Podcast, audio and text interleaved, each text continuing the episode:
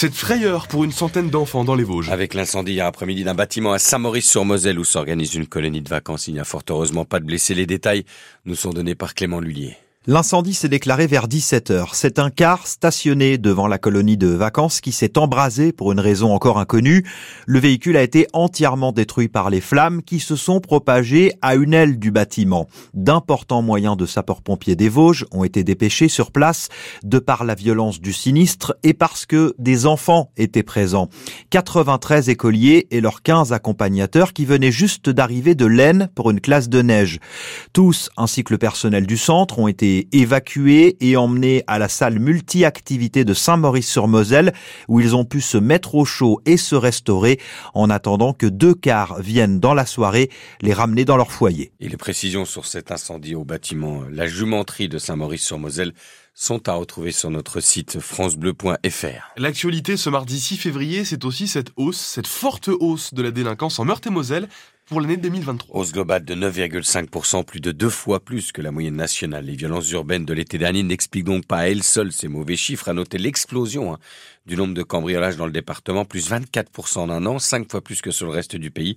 Sans relativiser la portée de ces chiffres, hein, le colonel Frédéric Dantin, commandant du groupement de gendarmerie de Meurthe-et-Moselle, tente de les expliquer. La délinquance augmente. Il faut, faut quand même avoir en tête qu'on a en référence aussi les, les, années les années écoulées et l'année encore euh, celle d'avant. On était dans des périodes de Covid ou tout juste post-Covid. Donc ce qui explique aussi que ce phénomène augmente. Si on prend la référence vraiment qui est plutôt l'année 2019, on revient euh, à peu près sur, les, sur ce qu'on connaissait en, période avant Covid. Donc cette augmentation, elle est quand même à relativiser à l'aune de cela. Après, pour le phénomène délinquant, euh, je dirais que l'erreur, ce serait de penser que zone rurale égale zone où il se passe rien. Il se passe des choses. Ça nous mobilise énormément les gendarmes. On a très intensément augmenté notre présence sur la voie publique. 60% euh, grosso modo de notre activité globale représente une activité de présence de voie publique. C'est pas neutre dans le fait qu'on arrive à, à, contenir ou à maintenir euh, un seuil délinquant qui soit encore assez bas. Pour autant, euh, les phénomènes sont là. Et si on n'y prend pas garde ou si on lâche le terrain, nul doute que ça augmentera significativement. Le colonel Frédéric Tantin répondait aux questions de Chibani. Juste après ce journal, nous recevons en direct Madame le préfet de Meurthe-et-Moselle, François Souliman. Deux adolescents partis volontairement d'un foyer à Nancy mardi dernier viennent d'être retrouvés sains et saufs. La police avait lancé un appel à témoins. Ils sont âgés de 13 et 11 ans. Ils ils ont regagné d'eux-mêmes à leur structure après une semaine dans la nature. La directrice de l'imagerie d'Épinal devant le tribunal correctionnel aujourd'hui. Christine Lorimi est poursuivie avec son ancien associé pour abus de biens sociaux. La justice leur reproche d'avoir fait transiter des fonds, plus de 300 000 euros, vers une autre société. Une audience après la plainte de l'entrepreneur vosgien Hervé Debuyer, aujourd'hui décédé. Il avait apporté euh, plusieurs centaines de milliers d'euros à l'imagerie euh, pour euh, la sauver. Tous les détails tout à l'heure à 9h. Deuxième journée de mobilisation des enseignants en moins d'une semaine. À l'appel de 300 L'intersyndicale réclame des hausses de salaire et l'abandon du projet de groupe de niveau au collège à la rentrée prochaine dans la région. Un rassemblement est prévu à Metz, en Meurthe-et-Moselle. Le sujet pour la communauté éducative, ce sont surtout ces 54, 54 suppressions de postes dans le primaire à la rentrée prochaine. Malgré un avis défavorable du Conseil départemental de l'éducation, la carte scolaire sera entérinée par arrêté d'ici quelques jours, ce que ne digèrent pas les syndicats FSU et Sud. Parmi eux, pour eux, la baisse du nombre d'élèves scolarisés ne peut pas être un argument pour justifier ces fermetures. Ils se sont rassemblés devant la préfecture avec des élus et des parents pour le faire savoir. C'est notamment le cas d'Élise. Elle est maman d'Andrea. Elle est venue défendre l'école primaire de Lenoncourt. Elle compte aujourd'hui 28 élèves répartis en deux classes pour cinq niveaux.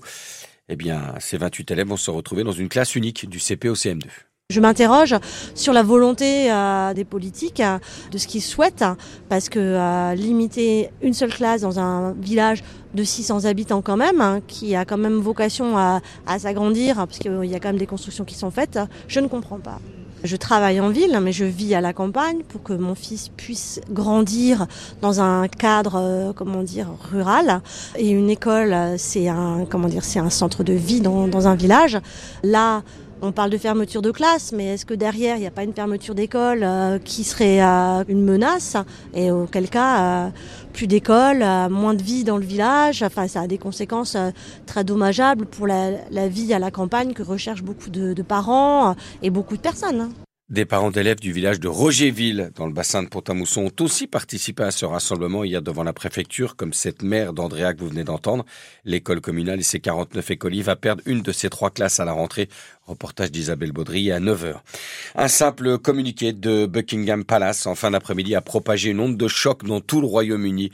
Le prince Charles III est atteint d'un cancer, la maladie découverte il y a une dizaine de jours lors d'une hospitalisation. Aucune précision sur la nature du mal. Le roi est âgé de 75 ans. Il vient de commencer ses traitements. Il annule ses obligations médiatiques alors que les messages de soutien affluent du monde entier. Depuis hier, les Britanniques ne parlaient que de ça, notamment dans les pubs londoniens Richard Place. Francis trinque de bon cœur avec deux amis, coincés dans un angle autour d'une petite table. Les trois hommes ne parlent pas de foot pour une fois. Depuis qu'ils sont arrivés, un seul sujet de discussion, la maladie du roi. Uh, pour être honnête avec vous, j'ai failli ne pas venir ce soir. Quand j'ai appris la nouvelle, ça m'a mis un coup au moral. Tout ce qui arrive à la famille royale, ça me touche. Ils font partie de nos vies. Ils sont sans doute tristes et c'est important pour nous aussi. Au bar, James est venu commander. En attendant sa pinte, il veut bien parler du cancer de Charles III. Ils en ont discuté rapidement à sa table, mais sans grande inquiétude. Je suis assez confiant, il est entouré par ses proches et par nous les Britanniques. Il va recevoir les meilleurs soins possibles dans ce pays. Curieux, Alan s'approche, lui aussi veut parler du roi et de son cancer, plus précisément de son traitement. Il travaille pour le NHS, le service de santé publique, et dès ses premiers mots, on comprend qu'il ne soutient pas la monarchie. Combien de millions de livres sterling va-t-il encore nous coûter? Les autres malades du cancer n'auront pas une telle attention, justement parce que nos hôpitaux manquent d'argent et sont dans une situation très très difficile. Mais il tient à conclure en souhaitant un prompt rétablissement à Charles III. Et certains y verront un signe sur la gravité de la maladie. À Harry, le fils du roi, en froid pourtant avec son père, annonce qu'il quitte les États-Unis pour venir voir son papa à Londres. Côté ciel, à quoi peut-on s'attendre aujourd'hui? C'est pas folichon, mais en tout cas, ce sera, c'est moins pire que demain. Voilà, c'est ça. Aujourd'hui, on aura peut-être 3-4 gouttes, mais vraiment rien de bien méchant, a priori, selon les, prévisions que, que, nous avons hein. à cette heure-ci. Un temps euh, avec peut-être quelques éclaircies dans l'après-midi, selon les prévisions de Météo France. Température douce encore aujourd'hui, jusqu'à 10 degrés au meilleur de la journée, et euh, on aura beaucoup d'averses à partir de demain et pour tout le reste de la semaine. La météo 100% locale avec Véran fabricant installateur de véranda Made in Lorraine. Exposition et fabrication à charme. Plus d'infos sur www.véranlore.com. 8h08, c'est l'heure de pointe en ce moment. Alors comment ça roule? En ce moment, commençons par euh, prendre des nouvelles du Grand Nancy avec Étienne Richard à nos côtés du PC Circulation de la métropole du Grand Nancy. Bonjour Étienne. Bonjour Xavier. 8h08, c'est l'heure de pointe. Comment ça roule ce matin? Oui, alors surtout les axes d'entrée on a peut-être le plus de, circulation, notamment avenue de la Résistance, avenue de Bourgogne, boulevard de l'Europe, boulevard de Scarpone.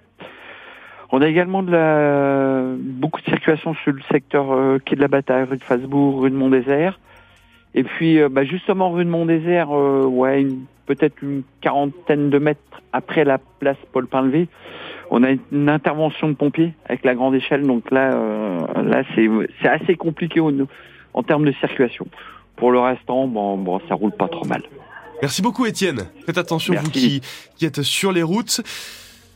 Et au-delà du Grand Nancy, alors comment ça roule sur les autoroutes? Il y a du monde sur la 33, hauteur de Saint-Nicolas-de-Port, en direction de Nancy. Pareil à Richard-Ménil, là aussi en direction de Nancy. A priori, simplement des ralentissements dus à la densité du trafic. Si vous avez d'autres infos, 03 83 36 20 20.